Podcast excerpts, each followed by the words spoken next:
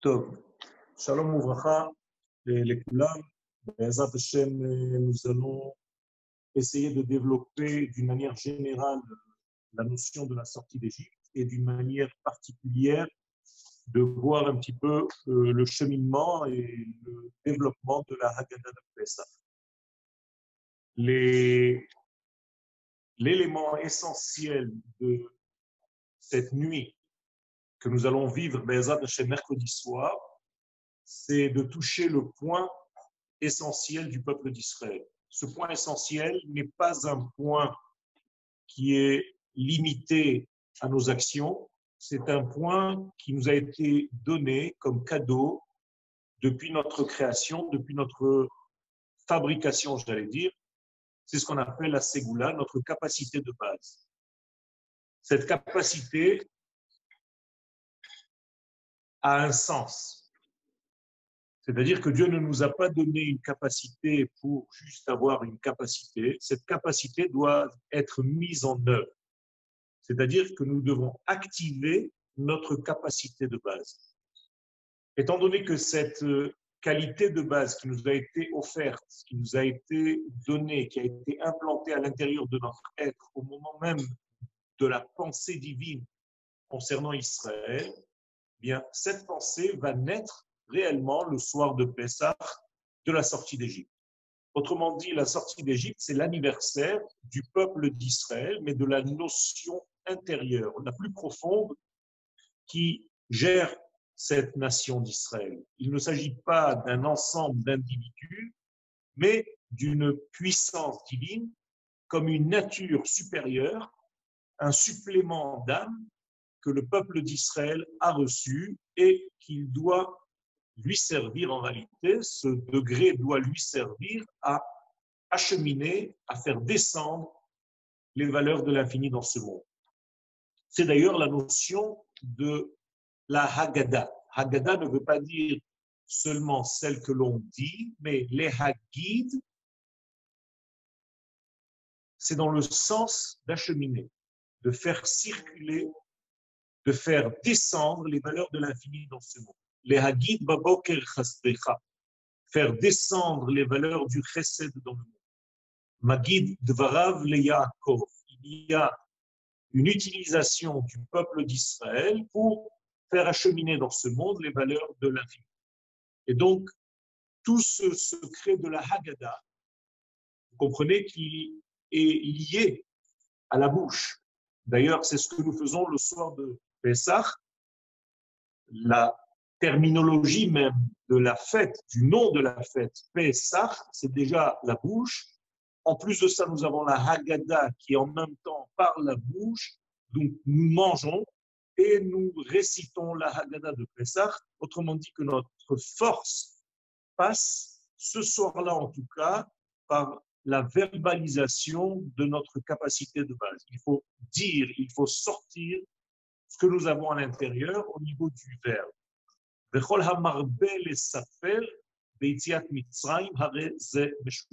donc, plus on en parle, plus cette capacité intérieure que nous avons de traduire les valeurs de l'infini dans ce monde va se mettre en place et va sortir.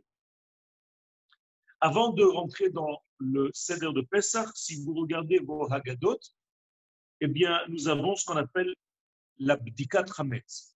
L'abdika du Hametz, au-delà du premier degré de ne pas trouver du Hametz, ce qui va lever dans notre maison, concernant tout ce qui concerne le pain, le levain, la levure, tous ces degrés-là ont un sens intérieur profond, beaucoup plus que le premier degré. Lorsque vous nettoyez votre maison, il faut nettoyer l'intériorité de votre être. Étant donné que nous avons dix éléments, qui sont les dix sphères, eh bien, ces dix sphères correspondent aux dix valeurs créatrices de ce monde. Donc, lorsque nous faisons la bénédiction de la Bédika du Hametz, pour vérifier ce Hametz, nous devons corriger en fait les 10 degrés de notre être.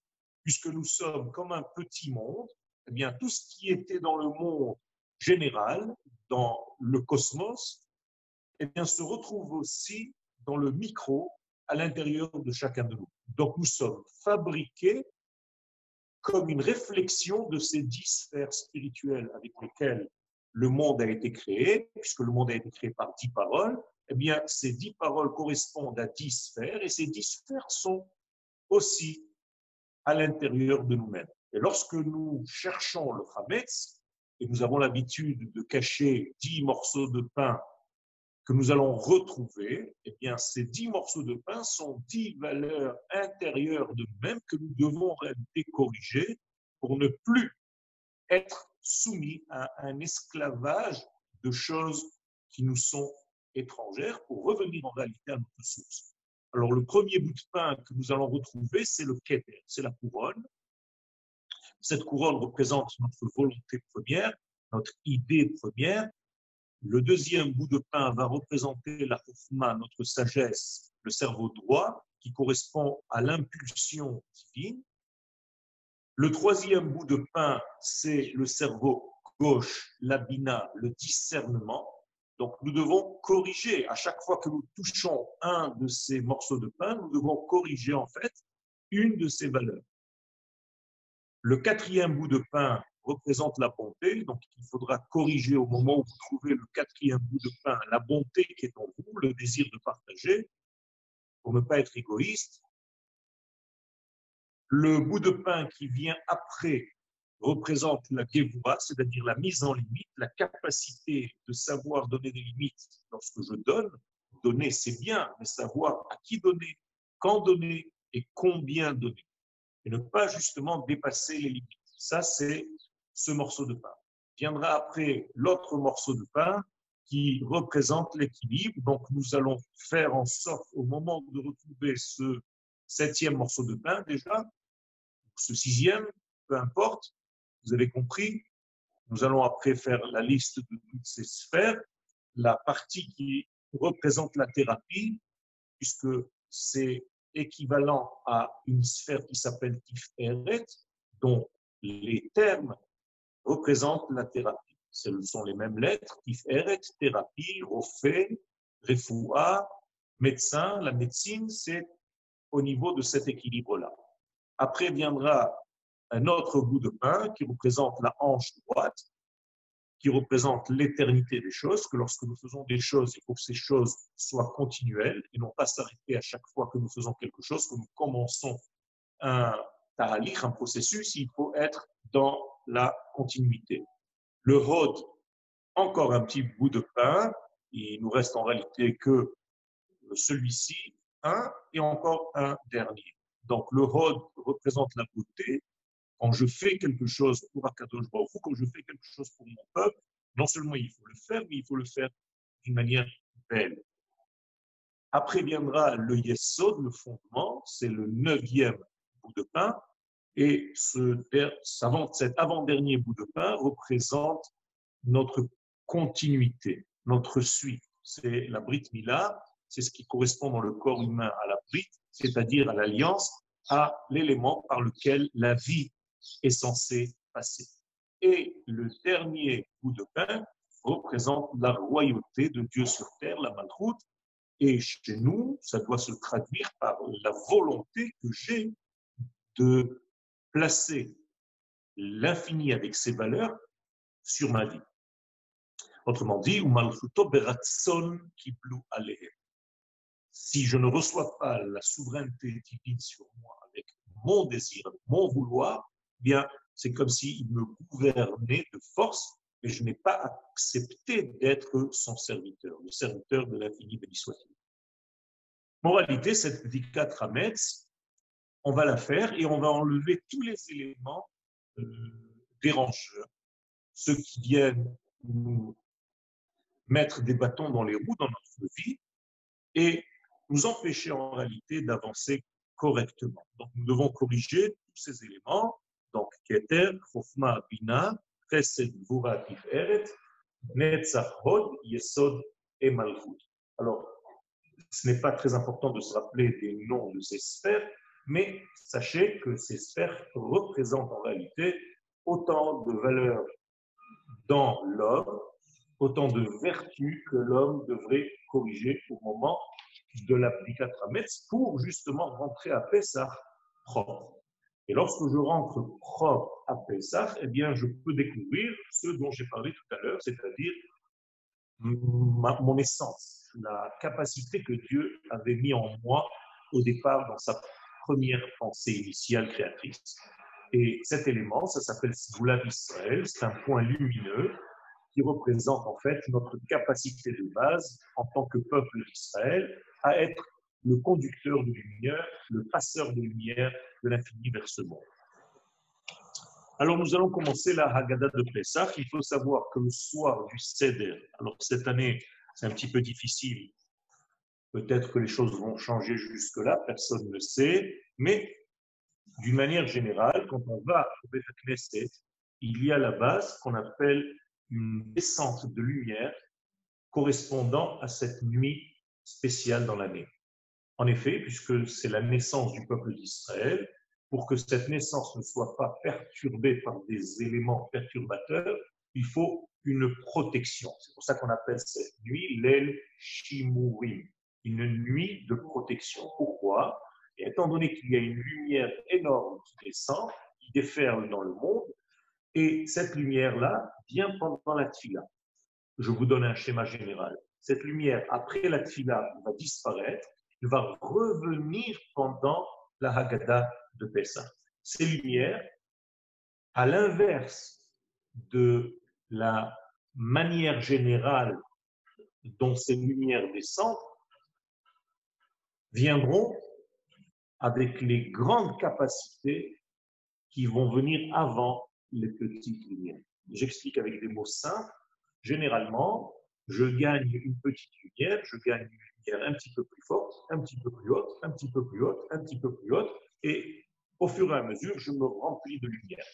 Mais étant donné que cette nuit, il risque d'y avoir des éléments perturbateurs qui volent ces lumières et qui les utilisent, eh bien cet ordre a été complètement changé. Akadosh Baruch a sauté par-dessus l'ordre normal. C'est ce qu'on appelle Pessa. Pessa qui veut dire passer au-dessus, donc un dilou. On saute par-dessus l'ordre normal. Pourquoi? Pour ne pas que les forces attrapent les petites lumières.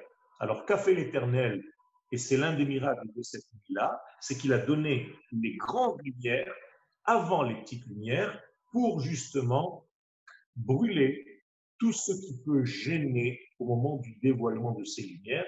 C'est là où Bezrat Hashem Akadosh Baruch nous montre sa capacité de diriger le monde et de faire avancer son idée première par rapport au peuple, au peuple d'Israël. Dans la Haggadah de Pesach, nous avons 15 parties. Ces 15 parties représentent en fait les deux premières lettres du nom d'Hachem, le Yud, valeur numérique 10, et le He, valeur numérique 5. 10 plus 5, 15. Donc Yud et He, Ya. Ya, c'est les deux premières lettres du Yud Kevavke du tétragramme. Que représentent ces deux premières lettres? Eh bien, elles représentent les lumières dont j'ai parlé tout à l'heure, les grandes lumières qui vont descendre dans ce monde. Donc, tout le Seder va être composé de 15 degrés qui vont en réalité être 15 éléments pour nous préparer à cette grande lumière et à devenir, à redevenir ce que nous sommes.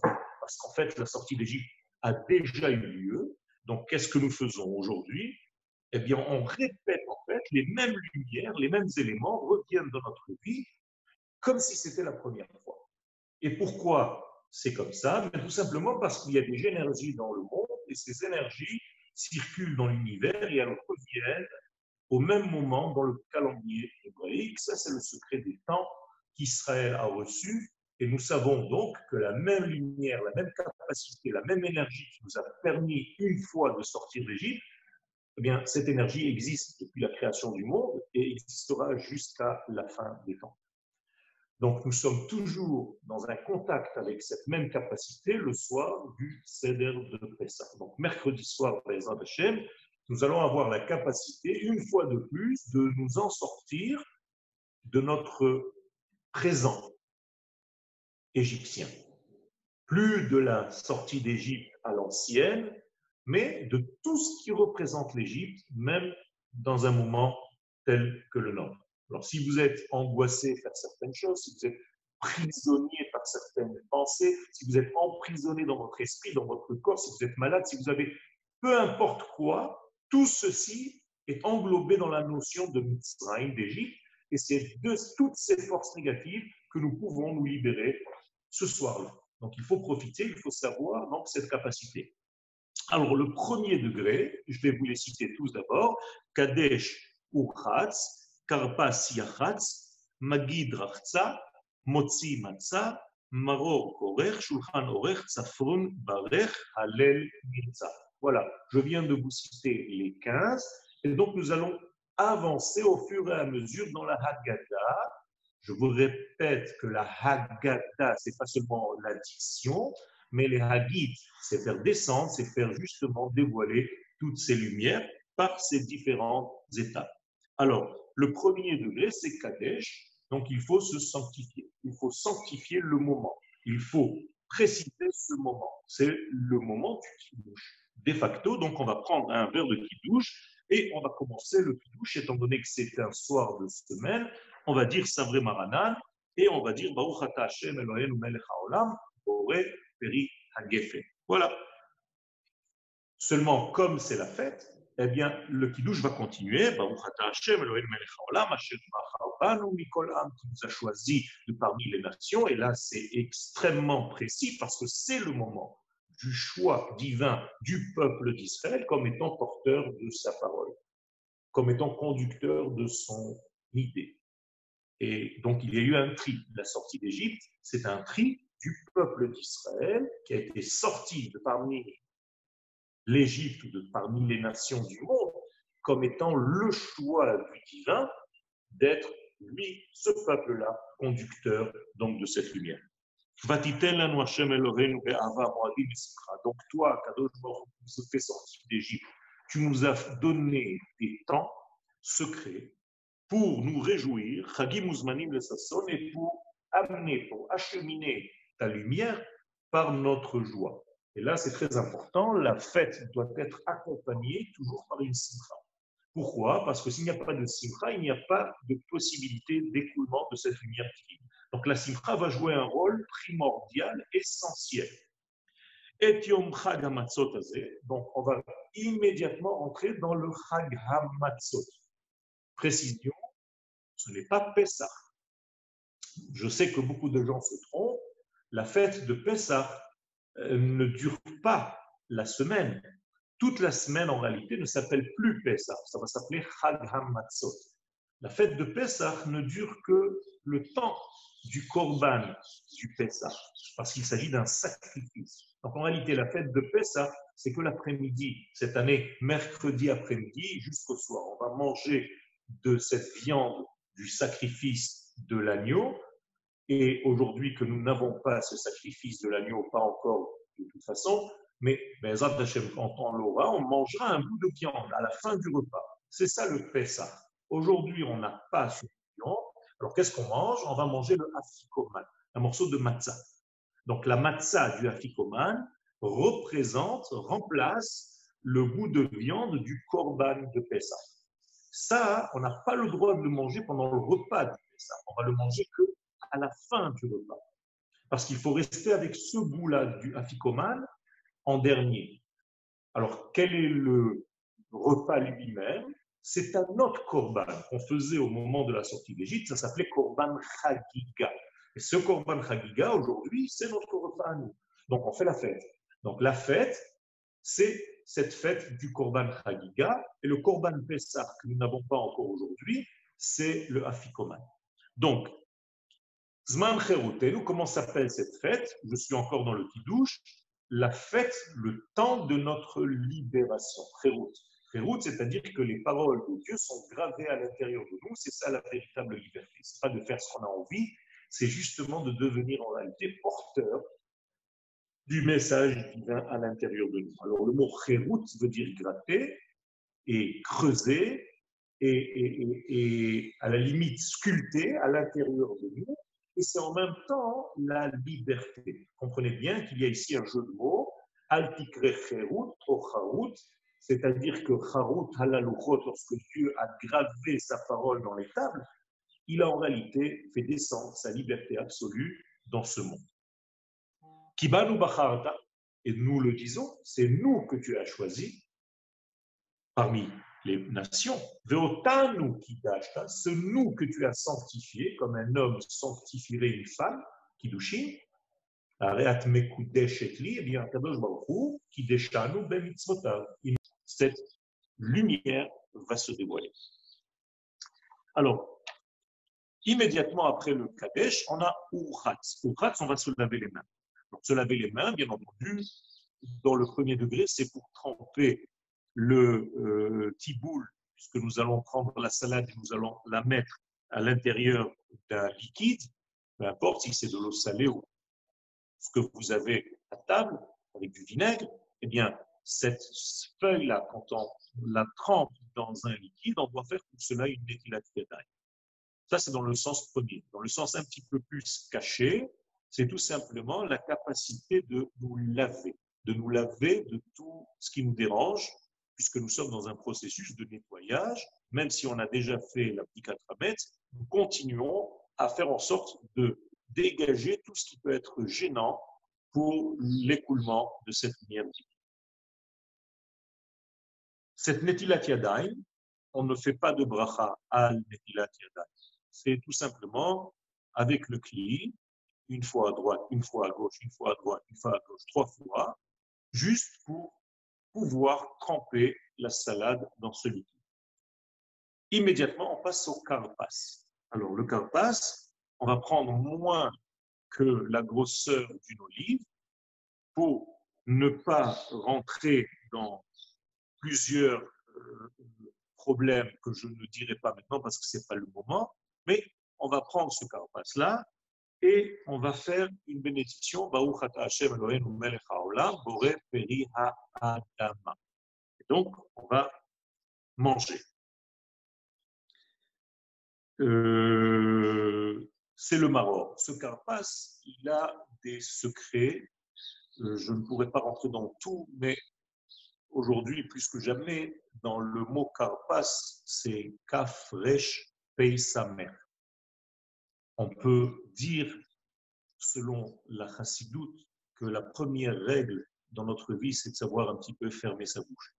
Donc, carpas, c'est klal rishon pe sagour. Première règle, avant de commencer à parler, sache te taire. Si tu sais te taire, tu peux commencer à parler. Autrement dit, il faut savoir quand parler et quand ne pas parler. Quand laisser un vide, quand laisser un espace pour justement être capable d'être disponible à autre chose, à entendre des choses qui sont cachées. Yahatz, on passe à la prochaine étape. Yahatz, on prend la matzah du milieu et on va la couper en deux. Et le grand, la grande partie de cette matzah qu'on vient de couper, on ne la coupe pas vraiment à la moitié. On coupe une grande partie, une petite partie. La grande partie, on va la garder pour le afikoman, justement, ce qui remplace la viande du korban que nous n'avons pas encore malheureusement.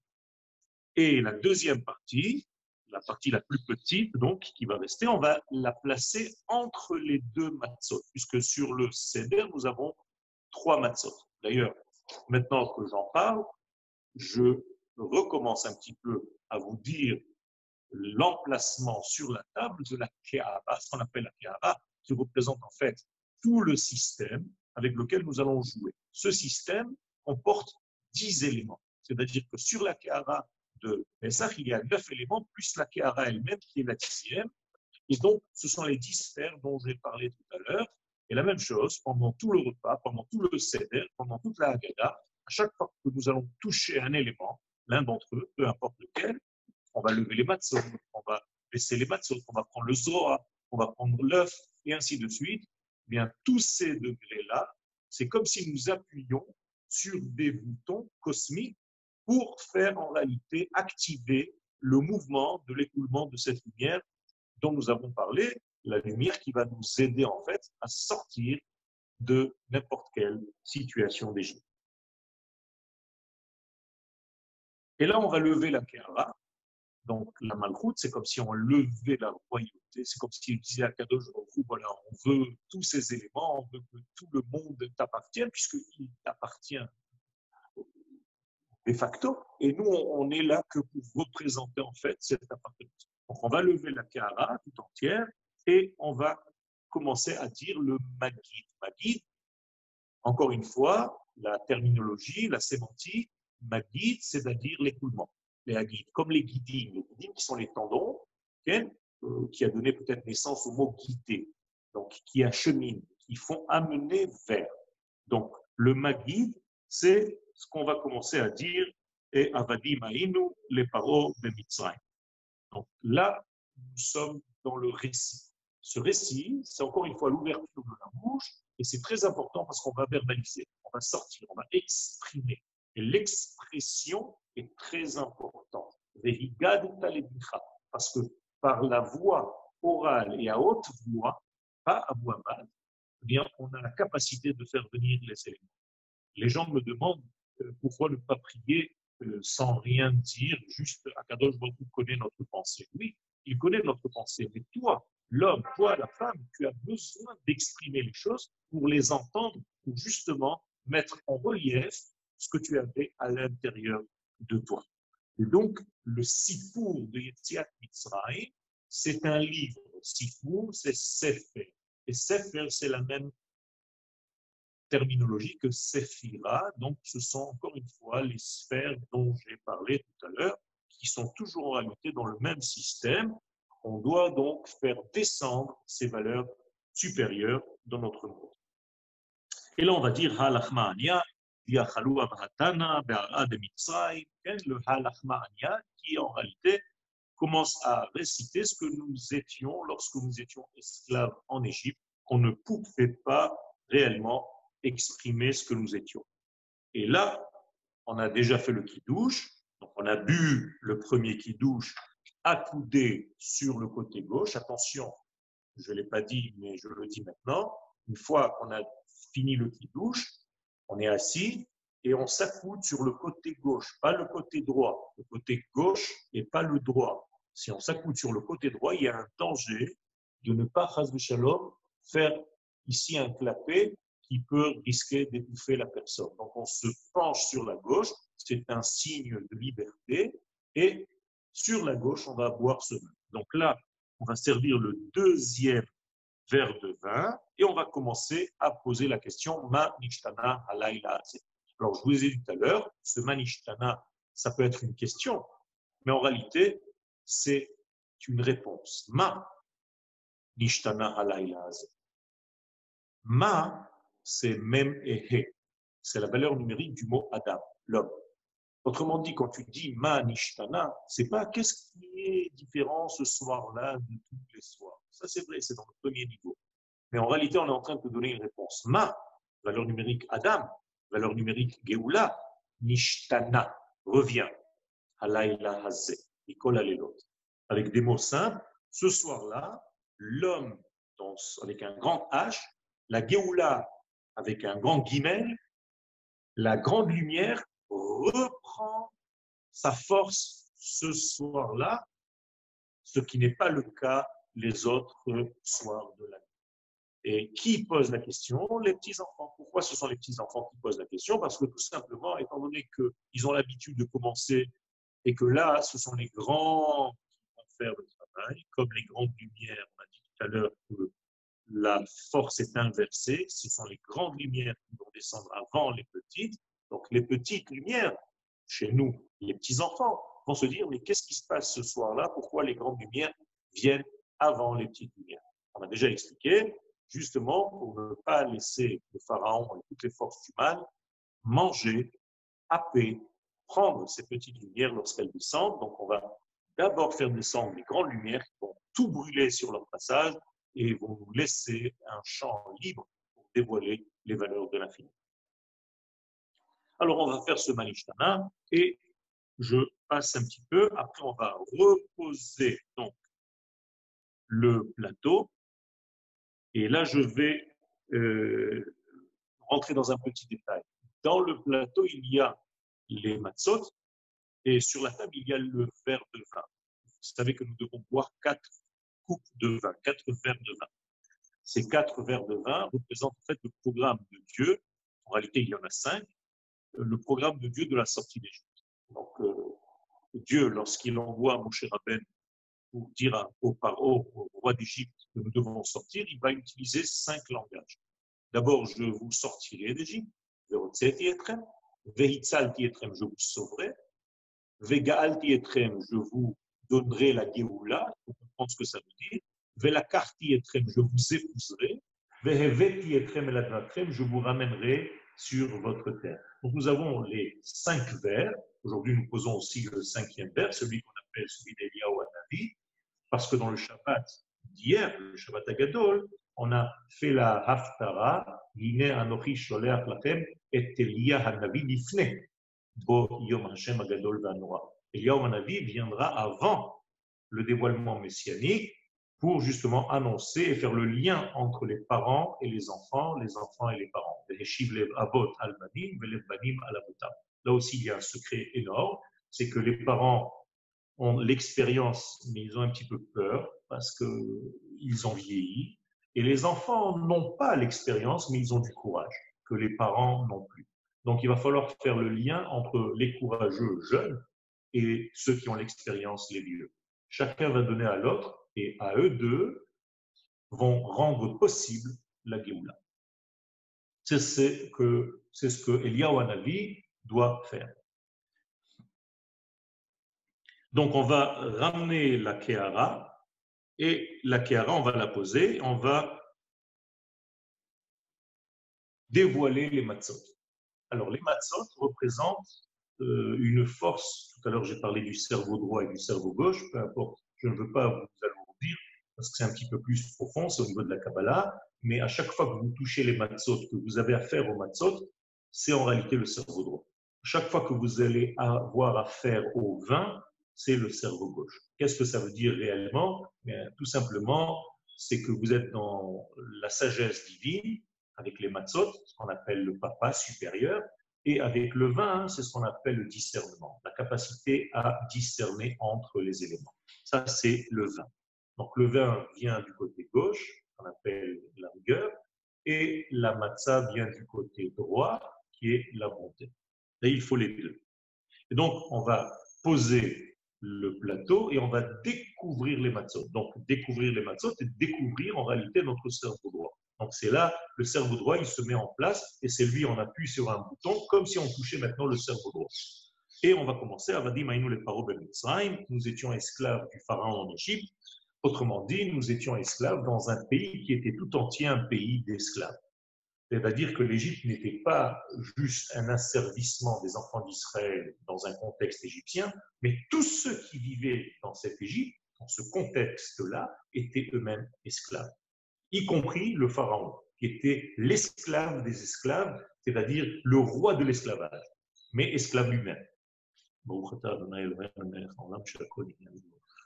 Amen. Arabe, on demande pourquoi un verre de vin en entier Alors, le, verre de vin va nous permettre, en fait, de continuer cet écoulement. Il faut une quantité requise dans ce monde. Vous savez qu'à chaque fois que nous traduisons, je vais m'exprimer comme ça, une valeur supérieure dans une valeur inférieure de ce monde, eh bien, il y a des mesures. Par exemple, quand on construit le Mishkan, vous avez vu, il y a des mesures précises. Alors, pourquoi? Mais quand on veut traduire une valeur divine dans les, les, nuances de notre monde, dans les mesures de notre monde, car notre monde est fait de mesures, eh bien, il y a des mesures correspondantes au degré. Or, la valeur du verre, c'est 86 ce qu'on appelle 86 ici, la quantité requise d'un verre. Quand on prend le mot 86, c'est comme si on écrivait en hébreu kos, puisque kos s'écrit kaf, vav, samer. Prenons la valeur numérique, kaf c'est 20, vav c'est 6, et samer c'est 60. 60 plus 6 plus 20, 86. Non seulement ça, mais c'est en même temps le nom de l'infini lorsqu'il descend dans notre monde. Elohim. Elohim, valeur numérique 86. Donc, il y a une valeur précise dans le verre de vin qui correspond en fait à la capacité à faire descendre le transcendant dans l'immanence de ce monde. OK? Et là, on va raconter Maaseh Rabbi Eliezer, Rabbi Yoshua. On va en réalité commencer à raconter tout ce qui s'est passé et on va arriver aux quatre enfants qui sont en réalité quatre éléments de notre évolution. Avant d'arriver aux quatre fils qui posent quatre questions, en réalité il y a trois questions et un qui ne s'est pas posé, eh bien, il y a cette histoire de Rabbi Eliezer, Rabbi Yoshua, Rabbi Elazar et Rabbi Lazar ben Azaria et Rabbi Akiva et Rabbi Tarfon qui étaient assis à Pnebrak jusqu'à ce que les élèves sont venus le matin. Qu'est-ce qu'ils faisaient un soir de Seder de Pesach à Pnebrak à tel point qu'ils n'ont pas vu le jour que les élèves étaient obligés de venir leur dire euh, le temps de la Tfila est arrivé du matin. Alors, c'était quoi ce style de Seder de Pessah Eh bien, les sages nous racontent que ce soir-là, ils préparaient la révolte de Bar Kokhba. Ça veut dire qu'il s'agissait ici d'un cabinet euh, de sécurité de l'état-major israélien de l'époque. Écoutez bien, avec Rabbi Akiva en tête, qui était en train de mettre en place la tactique de l'attaque de Bar Kokhba. Ça veut dire que nous avions des sages qui étaient complètement dans la politique de ce monde parce qu'ils comprenaient que ce sont les outils par lesquels il fallait changer le royaume et mettre à la place un royaume d'Israël. Toujours est-il que nous sommes donc dans ce récit, nous arrivons aux quatre enfants et nous avons le premier enfant qui pose la question, Omer, et en réalité, qu'est-ce qu'il est en train de dire? Il pose la question, il dit, maintenant, avant d'expliquer les quatre enfants, je vais vous dire qu'en réalité, ce sont quatre phases de chacun de nous.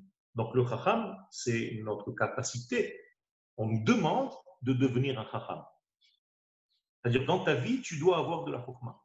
Je vais dire quelque chose d'assez grave. Le Rambam dit que quelqu'un qui n'a pas acquis la chokma dans sa vie, mieux vaut qu'il ne soit pas créé, jusque-là. Donc, il faut qu'on soit ce racham. Alors, qu'est-ce que c'est que ce rachat Il faut qu'on soit rachat Non. Alors, il y a des éléments où on doit prendre l'élément, comme le racham, et le rachat, on doit apprendre ce qu'il ne faut pas faire. Même du rachat, on peut apprendre ce qu'il ne faut pas faire. Donc, on va prendre la lumière du rachat. Qu'est-ce que c'est la lumière de ce rachat?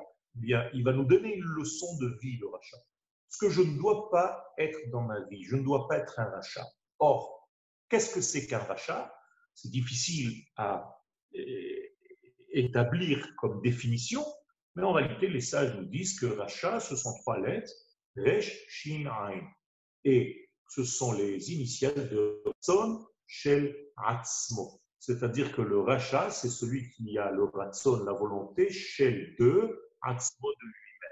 En d'autres termes, le rachat, c'est l'égoïsme. C'est celui qui ne pense qu'à lui, celui qui ne pense pas au peuple d'Israël, à sa nation. Il est dans son petit coin, il fait son petit céder, il fait sa petite fila, il fait sa petite étude, et il n'est pas au niveau de la nation d'Israël. Ça, Shalom, c'est de la riche route. Donc le rachat, on doit faire très attention de ne pas être comme ce rachat. Au contraire, tout ce que nous faisons, nous devons le faire au nom de notre peuple d'Israël. Kol Israël. Le Tam, qu'est-ce que c'est Tam? Tam, c'est pas un imbécile, c'est pas un sot, c'est pas un idiot, mais un complet. Yaakov Ish Tam Yoshev Ohalim. Je vous cite le verset. Yaakov était Tam, c'est-à-dire que Yaakov était celui qui était complet. Donc il faut arriver à un moment donné dans ma vie et à être Ham et à enlever tout ce qui ne va pas comme le rachat l'égoïsme, et tam, c'est-à-dire devenir de plus en plus entier, de plus en plus complet, veshenod et alishol, jusqu'au degré où tu ne peux plus poser de questions. Pourquoi tu ne peux plus poser de questions? Parce qu'il y a une hauteur, une certaine étude, une certaine profondeur où les questions ne se posent plus, tout devient évident. Vous voyez donc comment j'ai pris les quatre enfants et je ne les ai pas traduits comme le sage, le méchant, le mécréant, et celui qui ne s'est pas posé de questions, pas du tout. Ce sont des étapes dans notre vie que nous devons développer. Alors, on va avancer et on va arriver dans Baruch Shomer Haftachatol Israël. Béni celui qui euh, euh, garde ses promesses au peuple d'Israël. C'est très important d'avoir confiance en celui qui gère la vie. Akadosh Baruch ne promet pas en vain. Toutes ses promesses sont réalisées. Baruch Omer ve'ose. Et ça, c'est une confiance que nous devons avoir. C'est exactement, précisément le soir du Seder de Pessah. Dieu, ses promesses sont réalisées. Et si elles ne se sont pas encore réalisées, c'est juste une question de temps. Donc il faut avoir cette confiance-là. Là, une fois qu'on a fini tout ce récit, on va recouvrir les matzot. Donc on va couvrir la sagesse, le cerveau droit, et maintenant on va toucher, on va appuyer sur un autre bouton, le cerveau gauche. Donc, qu'est-ce qu'on va faire sur la table? On va lever le verre. Donc nous avons le verre maintenant dans la main et on va dire Bien entendu, tout ça avec des chants. Ou alors le chant que vous avez vu sûrement sur Internet, et ainsi de suite. Qu'est-ce que c'est que ce récit? Mais tout simplement, nous répétons, nous disons, nous affirmons que nous savons qu'à chaque génération, nous avons des ennemis. Et heureusement qu'Akadosh Baruch nous protège parce qu'ils veulent nous éliminer de ce monde. Et ça, c'est la confiance principale. J'allais dire que c'est le centre même de toute cette fête de Pesach et de Chagamatzot. On repose le vin. Encore une fois, donc, on laisse le cerveau gauche. Maintenant, regardez bien parce qu'il y a une correspondance. Quand je mets tout à l'heure ce que je viens de dire avec le verbe, donc c'est le cerveau gauche qui marche, c'est le discernement, je discerne l'action de Dieu de nous protéger de parmi les nations par le mal que ces nations veulent nous faire. Et là, j'ai terminé avec ça. Je pose le verre et je découvre les matzot. Encore une fois, je touche maintenant le cerveau droit et on me dit, et c'est la suite, c'est Ulmat Ma Bikesh Lavan Va voir, sors, va étudier, va voir ce que Lavan a voulu faire. Qu'est-ce qu'il a voulu faire? Eh bien, contrairement à Paro qui lui ne voulait tuer que les garçons, Lavan voulait éliminer complètement le peuple d'Israël de l'histoire. Et ça aussi, c'est une nuance qu'il faut bien mettre en relief. Nous avons chaque génération des êtres différents qui représentent en fait le mal. Le mal s'habille dans des êtres humains qui veulent détruire Israël d'une manière ou d'une autre. Alors, chez Lavan, c'était complètement annulé, c'est-à-dire remplacer le peuple d'Israël par une autre nation. Chez Paro, c'est exactement pareil, sauf que lui, il s'est dit, c'est pas la peine de tuer les femmes, puisque le judaïsme passe par les filles. Donc, je vais tuer que les garçons. Et ces filles d'Israël vont se marier avec des Égyptiens. Ils vont avoir des enfants. Et les enfants vont être en réalité Israël, puisque la maman est Israël, mais avec une mentalité d'Égyptien. Donc voilà, j'ai créé un nouveau peuple. Donc Paro, lui aussi, avait une sagesse maléfique de remplacer. C'est toujours la même idée, c'est de remplacer Israël. On accepte qu'Israël est le porteur de la lumière divine sur terre, mais chacun se dit, c'est peut-être moi ce n'est pas forcément cette nation-là. Alors effectivement, pendant toute l'histoire, nous avons un problème. Comment est-ce qu'on sait que c'est nous le véritable Israël? C'est difficile de le savoir, surtout pendant toutes les périodes où nous étions dans des pogroms, dans des souffrances jetées parmi les nations. Et les chrétiens disaient, regardez, la preuve, ce peuple est maudit. Donc la seule chose qui a complètement transformé, qui a cassé tout le système, c'est le fait que le peuple d'Israël soit revenu sur sa tête. Ça, c'est la clé. Lorsque le peuple d'Israël revient sur sa terre, étant donné qu'il n'y a que le vrai peuple d'Israël qui peut revenir sur sa terre, sinon la terre le vomit, eh bien, forcément, nous sommes obligés, et les nations du monde sont obligées d'admettre que nous sommes le véritable peuple d'Israël. Donc il y a ici un problème maintenant, c'est pour ça que la chrétienté et tout le reste se cassent la figure, parce que justement le peuple d'Israël est en train de reprendre sa place. C'est pas que nous sommes contre les religions, c'est que nous sommes porteurs d'un message. On ne vient pas détruire les autres, ce sont les autres qui ont toujours voulu détruire Israël. Nous ne faisons que nous défendre, à tel point que même notre armée aujourd'hui s'appelle l'armée de défense et pas une armée d'attaque. Regardez, c'est très important. Ça veut dire que nous n'enseignons pas à nos enfants, à nos militaires, la haine de l'ennemi, mais ils sortent en guerre, ces soldats, pour protéger le peuple d'Israël. C'est une nuance essentielle. On n'apprend pas à tuer, on apprend à défendre. Mais parfois, il faut, pour défendre, éliminer celui qui veut la mort. Donc, vous voyez que tout ça, c'est le récit de la Haggadah, Vayare ou Otan Mais là, on raconte ce qu'ils nous ont fait en Égypte, tout l'asservissement, toutes la, les malheurs qui sont tombés sur le peuple d'Israël avec le travail qui était tellement dur que les enfants d'Israël, à un moment donné, n'en pouvaient plus et ont commencé à crier. Et Akadosh Baruch a entendu ce cri venu du peuple d'Israël et il a décidé donc de nous sortir de là-bas. Il y a aussi quelque chose de très intéressant, c'est-à-dire que tant que ce cri ne se met pas en place, c'est comme si Akadosh Baruch le maître du monde, attendait ce cri. Ce cri n'est pas forcément un cri de la gorge, de la bouche, c'est un cri intérieur de l'âme.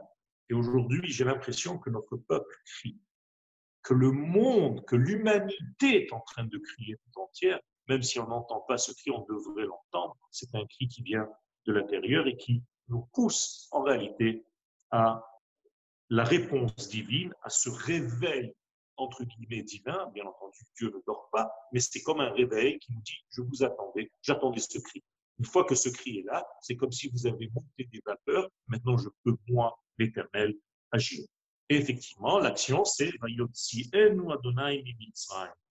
Dieu est descendu lui-même et là, la Gada nous dit, l'oalier des malach, je n'ai pas utilisé un ange. L'oalier des saraf, je n'ai pas utilisé des séraphins. L'oalier des chalia, je n'ai même pas utilisé un envoyé. Ella akadosh baruchu nichvodo C'est Dieu lui-même, le tétragramme, le yud ke vav ke, c'est difficile à concevoir et à expliquer, mais c'est lui qui est descendu sans envoyer aucune force en dehors de lui pour faire cette action de sortir son fils aîné, c'est-à-dire son porte-parole, celui qui va continuer en fait les valeurs divines sur terre. Et là, nous allons réciter donc les dix plaies. Les dix plaies d'Égypte, Dam, Sfardea, Kinim, Aov, Dever, Shrin, et ainsi de suite. Ces dix plaies, nous dit le Hari à gauche, nous avons une habitude, une coutume, je pense que tout le monde le fait, c'est qu'on prend une carafe d'eau avec un verre de jus de raisin et on verse et on donne une couleur de sang pour jeter à l'extérieur toutes ces plaies pour que ces plaies ne touchent plus le peuple d'Israël et on réveille en réalité ce qui s'est passé en Égypte, autrement dit, dix plaies qui ont nettoyé, encore une fois, les dix degrés dont j'ai parlé au début de mes propos. C'est-à-dire que chaque plaie d'Égypte correspond à une sphère, vous l'avez bien compris. La seule petite différence, c'est que les plaies d'Égypte commencent par le bas. C'est-à-dire on commence par la sphère la plus basse et on monte jusqu'à la couronne. La couronne, c'est un mot qu'on n'aime pas trop en ce moment, mais en réalité, c'est la couronne, c'est le dernier degré.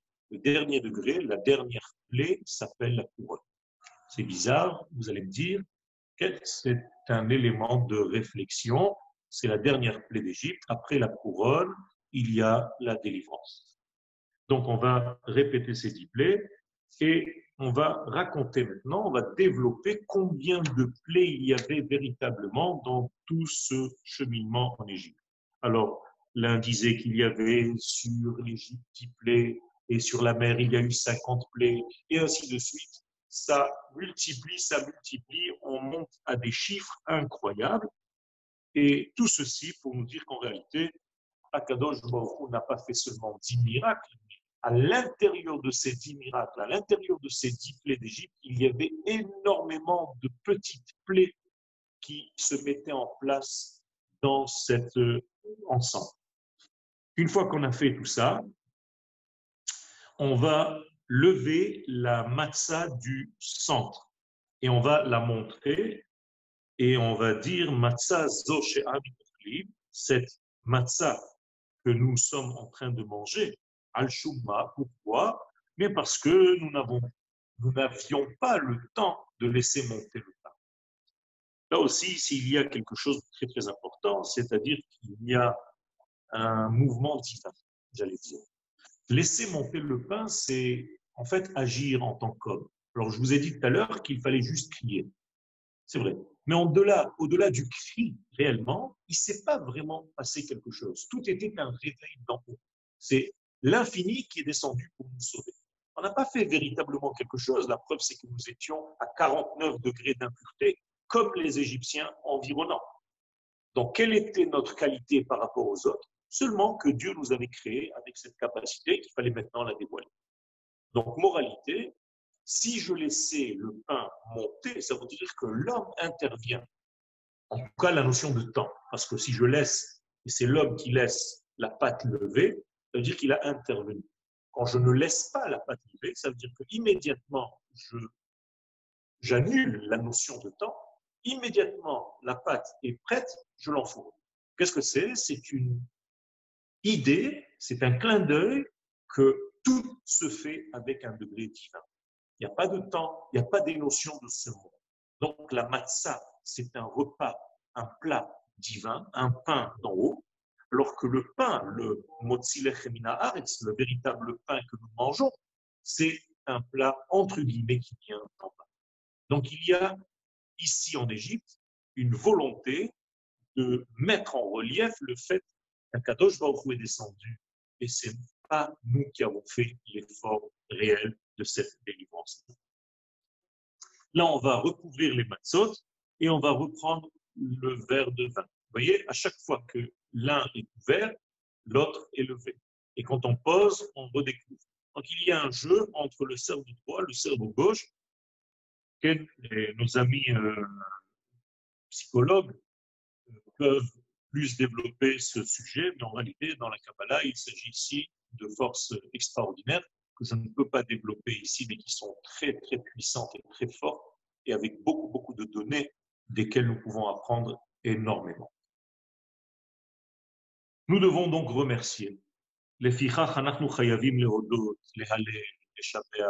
Je vous rappelle que nous avons dit le Hallel le soir à la synagogue, avant de passer au Seder de Pessah. Donc nous avons déjà dit le Hallel complet, avec la bénédiction, la nuit. Il n'y a pas une autre nuit dans l'année où on fait le Hallel complet le soir, sauf dans les temps modernes où certains d'entre nous disent le Hallel la nuit même de Yom HaAtzmaut. Car Yom HaAtzmaut, c'est la libération qui termine en fait la sortie d'Égypte. La sortie d'Égypte, c'était donc la première Géoula, et elle se termine avec la dernière Géoula, qui est le jour de l'indépendance, puisque les Chachamim nous disent dans la Gemara, Ben Zoma nous dit qu'il n'y a pas de différence entre le Olam et les jours messianiques, si ce n'est qu'une seule chose, l'indépendance d'Israël, qui a trouvé son indépendance parmi les nations du monde. Or, c'est le cas aujourd'hui. Nous sommes indépendants, donc la Géoula, la dernière Géoula a commencé. Certes, elle n'est pas encore terminée, mais elle a commencé. Ce qu'on appelle la Tralta de Géoula. Nous attendons aujourd'hui la finalité, c'est-à-dire le dévoilement du roi Mashiach. Donc là, on va recouvrir les matzot et on va reprendre le verre et on va remercier Akadosh Baruch. Et là, on va relire le Hallel. Cette fois-ci sans bénédiction, on va commencer à lire le Hallel en chantant et Bezat Hashem jusqu'à arriver au degré où on va faire une bénédiction qui va clôturer. On va prendre le verre, on va ouvrir les matzot, encore une fois, et on va faire une bénédiction. Béni soit-tu l'Éternel qui nous a libérés, et qui a libéré nos pères. Regardez bien, il n'y a pas que nous, il y a aussi nos pères. Ça veut dire qu'il s'agit ici d'une Géoula répétitive. C'est récurrent. Chaque année, nous sortons un tout petit peu plus d'Égypte. Et donc, on récite cette bénédiction et tu nous as donné la bénédiction et la bracha aujourd'hui de manger la matzah et le maro. Et là aussi, il y a quelque chose d'incroyable, Comment est-ce qu'on peut manger la matzah et le maror ensemble? Puisque la matzah représente euh, la sortie d'Égypte, je vous ai dit, c'est la force de la sagesse, c'est la grandeur de Dieu, et le maror, c'est l'amertume. J'en ai marre, maror, c'est la même racine. Alors comment tu manges la libération avec le maror? En plus de ça, il y a un coré, on fait un sandwich et on mange les deux. Il y a ici, Rabota, une grande leçon. Ça veut dire que même quand je mange de la Géoula, quand je vis la Géoula, il peut y avoir encore de l'amertume.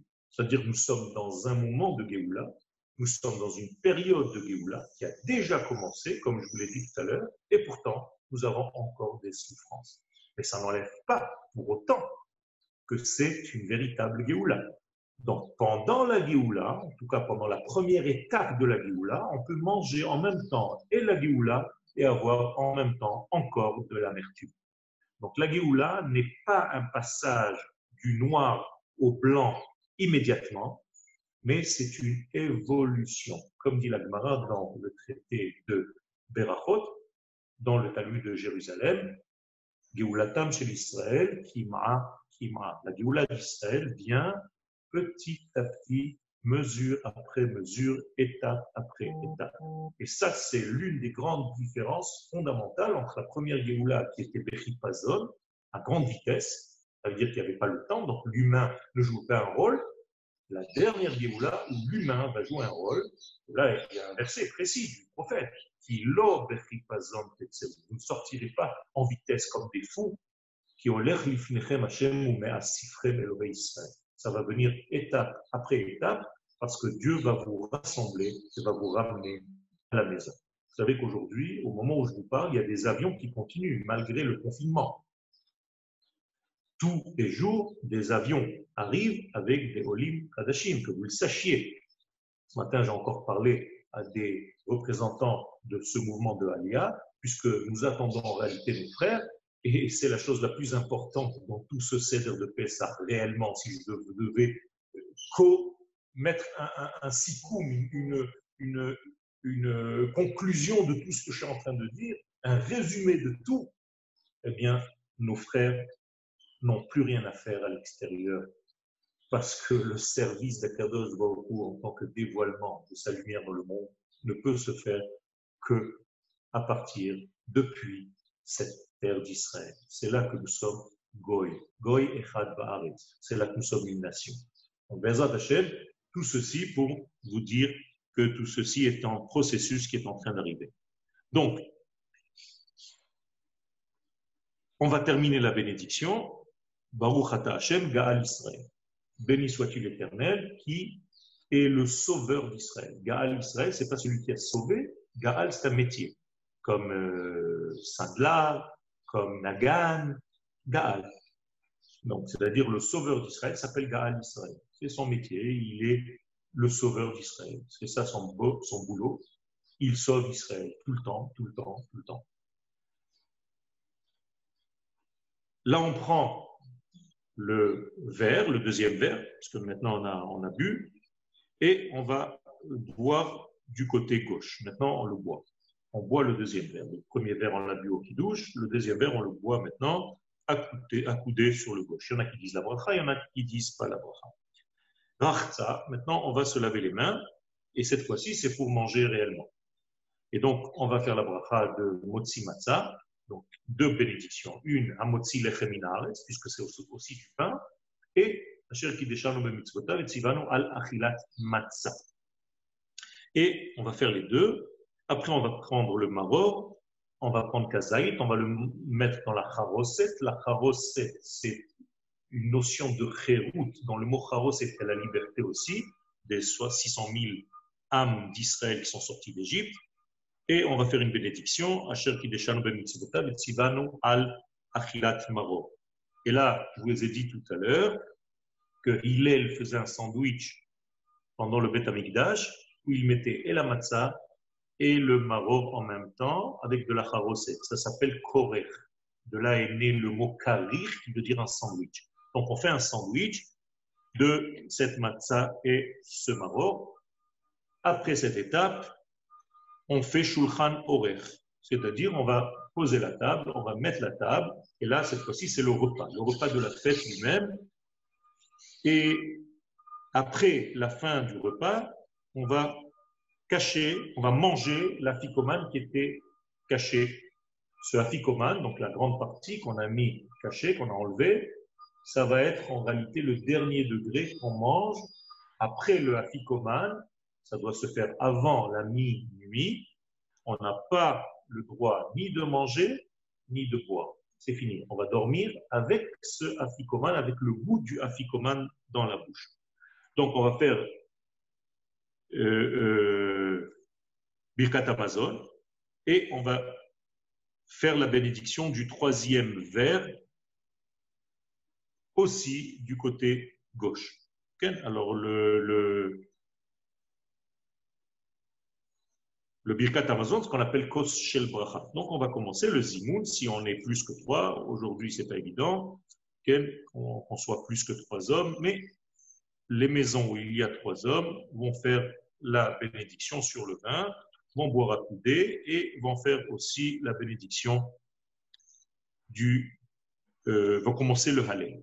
Et le Hallel, là, on va verser le quatrième vers, donc le dernier vers, et on va commencer à réciter le Hallel, Onanu Adonai, Lolanu, Kileshimchatem Tavod, Ana Hashem Ana Hashem et à la fin, on va faire Nishmat Kol et bénédiction. Une fois qu'on a terminé tout le Hallel, on va boire le dernier verre, le Kos Revi'i, accoudé sur le côté gauche, et on va faire la bénédiction sur ce vin, parce qu'on a déjà fait le cas on fait la bénédiction dernière après avoir bu le quatrième verre et ce qu'on appelle Mirza. Mirza, c'est qu'Akadosh Baruch a exaucé, a accepté, on a été accepté. Dieu a répondu en fait. C'est agréable à, ses yeux, tout ce qu'on vient de faire, tout ce sévère-là. Et on chante les Shana Abba, Birushalayim Abnouya, ou les Shana Hazot, Birushalayim Abnouya, que cette année, nous, soyons reconstruits, Israël, Jérusalem reconstruite sur la terre avec le peuple d'Israël à l'intérieur sur elle. Après, il y a quelques chants, ceux qui veulent continuer, bien entendu, ça continue, le Gadia et tous les chants Echad Miyodea, Shnaim Miyodea, qui sont en réalité de belles coutumes. Il y en a qui disent même Shirachirim, il y en a qui disent quelques Mishnayot, et ainsi de suite. Il y en a qui ont l'habitude de ne pas dormir, mais le Seder tel qu'il doit être réalisé se termine à ce niveau-là. Si vous avez quelques questions, avec plaisir. Exactement, Rav. Il y a plusieurs questions. N'hésitez pas si vous avez des questions à poser, des questions dans questions-réponses en bas ou dans converser. Arav, euh, peut-on faire le halal à la maison seul? On est obligé. De toute façon, cette année, bien entendu, on va le faire seul à la maison. Oui. Avec la bénédiction, il n'y a pas de souci. On n'a pas besoin d'être 10 pour dire le halal avec bénédiction.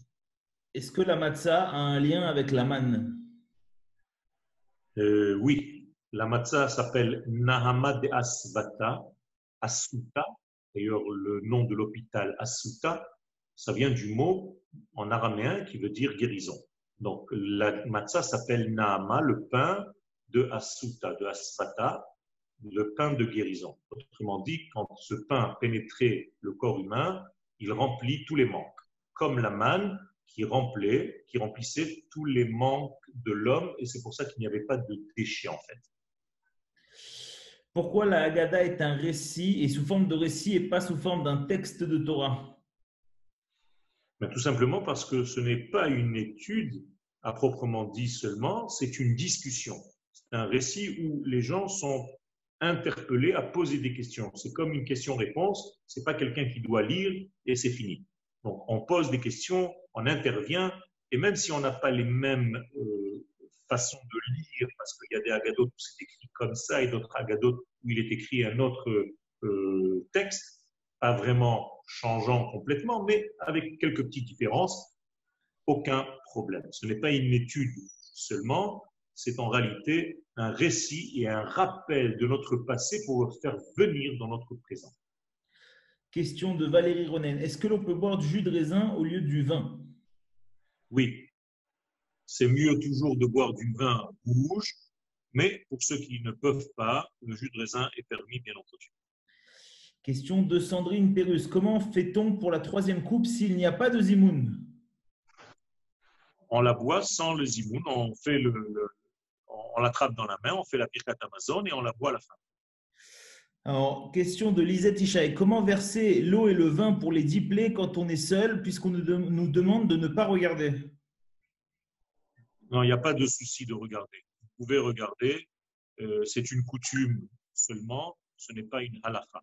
Donc en réalité, vous allez vous verser tous les deux en même temps et vous n'avez même pas besoin de regarder. Vous versez les deux et après vous jetez tout ça aux toilettes. Est-ce que les femmes seules euh, doivent faire le halal Oui, Euh, Faut-il faire Shériano après le kidouche du début? Oui, Euh, Une femme seule doit-elle faire le céder oui. Quand boit-on le cinquième verre? Dites pas oui, Rav. Le cinquième verre, on ne le boit pas, on le laisse. C'est le verre de Elia Manavi. On peut le boire euh, avant de manger la ficomane, mais on peut le laisser aussi. La coutume, certains le boivent, certains le laissent. Il faut le couvrir. Euh, pour Eliyahu Hanavi, on a une coutume, certain, dans certains rites, d'ouvrir la porte le soir parce que c'est un- une soirée de protection, une nuit de protection où Akadosh Baruch nous protège. Donc, euh, certains d'entre nous boivent la cinquième coupe, d'autres euh, la laissent. Mais en réalité, l'acte est symbolique. La mitzvah, c'est de boire quatre. Alors, question justement de Michael Wiesman. Il n'y a-t-il pas de bracha pour la quatrième coupe? La quatrième coupe. Si, on l'a dit qu'il y avait une bracha pour la quatrième coupe, après Birkat Amazon, il y avait une bracha et après, immédiatement, on boit le vin et après, on fait la Birkat sur le vin, à la Geffen, Valkyrie, à Geffen et ainsi de suite. Peut-on remplacer l'os par autre chose qui lui correspondrait? Ici, le chesed, si nous n'avons pas le choix. Oui, on peut remplacer tout partout, même euh, les feuilles aujourd'hui, même dans une situation telle que nous avons aujourd'hui, les gens qui n'ont pas pu faire quoi que ce soit, on peut remplacer la farocette par euh, une salade, n'importe quoi, les, les- les- les salades et laitues, d'autres choses, d'autres éléments. Il n'y a pas de souci. Peut-on écouter la Haggadah dans un endroit, euh, par exemple dans le couloir pour écouter de chez mon voisin, et manger, faire le halal chez moi dans un autre endroit? Il faut que les deux endroits se voient. Si vous pouvez voir l'autre endroit, pas seulement au niveau de l'ouïe, mais au niveau de la vision.